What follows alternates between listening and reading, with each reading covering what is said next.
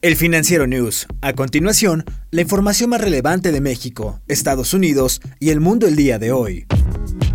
El presidente de Estados Unidos, Donald Trump, arremetió nuevamente contra Twitter, asegurando que la red social modera las tendencias para que todas sean en su contra. El mandatario ha mantenido una fuerte pugna con la compañía. Esta pelea subió de tono en mayo, cuando la red impuso una etiqueta para advertir cuáles tweets del político contenían información falsa. Por esta razón, en agosto, una de sus cuentas de campaña fue suspendida por publicar información errónea sobre el coronavirus. Anteriormente, Twitter tumbó dos tweets del mandatario por contener información que debía ser verificada, ante lo cual el republicano soltó una amenaza contra la red social. México se encuentra investigando señalamientos contra el gobierno de Estados Unidos por supuestas extracciones de úteros a migrantes sin tener su consentimiento. La Cancillería señaló en un comunicado que realiza el seguimiento de denuncias hechas por una organización sobre la realización de las extracciones de útero a mujeres mexicanas que estaban bajo custodia del Servicio de Inmigración y Control de Aduanas de Estados Unidos. La representación de la Secretaría de Relaciones Exteriores en Atlanta ya pidió información sobre las posibles afectaciones a las ciudades mexicanas y sobre los posibles procedimientos realizados y una justificación de por qué se llevaron a cabo. La Secretaría de Relaciones Exteriores también investiga los señalamientos de abuso sexual en contra de una mexicana por parte de agentes del ICE en El Paso, Texas. Casi 20 países de América, entre ellos México, aparecen en la lista negra de naciones que el gobierno de Estados Unidos califica como las mayores productoras de droga en el mundo.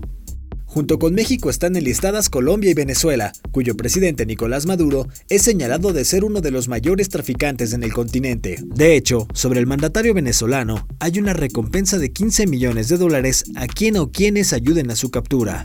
Esta lista, con 17 países, aparece en un documento firmado por el presidente Donald Trump y dado a conocer por la Casa Blanca. Una nación puede ganarse su mención si permite el tránsito o la producción de estupefacientes, esto a pesar de que colaboren con el gobierno de Estados Unidos en el combate al narcotráfico como es el caso de México y Colombia.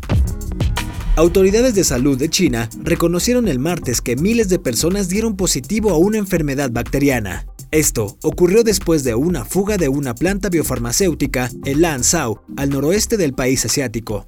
El brote ocurrió en la capital de la provincia de Gansu. La Comisión de Salud de la ciudad confirmó que 3.245 personas contrajeron brucelosis como consecuencia de la fuga. Se han establecido registros para los que dieron positivo y personal especialmente asignado realizará seguimientos de salud mensuales a las personas infectadas.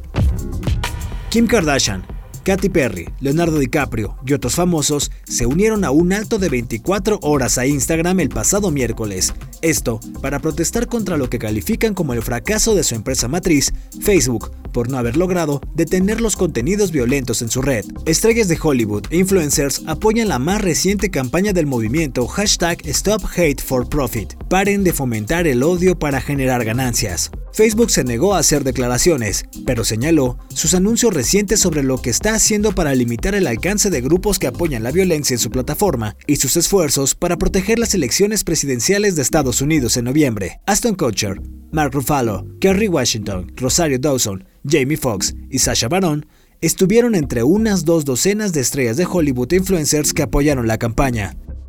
Yo soy Daniel Maldonado y la producción es de Daniel Díaz. Hasta la próxima entrega del Financiero News.